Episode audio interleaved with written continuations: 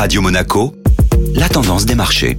La tendance des marchés avec la Société Générale Private Banking. Bonjour Aurélie Lombardo. Bonjour Eric. Cette semaine débute dans le rouge pour les marchés financiers. Les mesures de restriction sanitaire continuent de se multiplier en Europe pour endiguer la propagation du variant Omicron. Les investisseurs sont inquiets des conséquences sur la croissance économique. La Banque de France a d'ailleurs abaissé sa prévision de croissance pour 2022 en raison des tensions sur les approvisionnements et la recrudescence de la pandémie.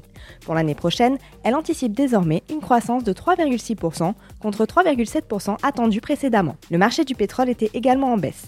Les investisseurs craignent que ces nouvelles restrictions n'affectent la demande de brut. Le WTI s'est échangé sous les 67 dollars le baril en séance et le Brent sous les 70 dollars. Du côté du secteur bancaire, une cession importante a été annoncée. BNP Paribas a décidé de céder sa filiale américaine, Bank of the West, à la Banque de Montréal pour un montant de 16,3 milliards de dollars. Cette opération va permettre au groupe français de se retirer du marché américain de la banque de détail et de concentrer ses forces en Europe. La transaction devrait être réalisée au cours de l'année prochaine. Bonne journée à tous. Société Générale Private Banking Monaco vous a présenté la tendance des marchés.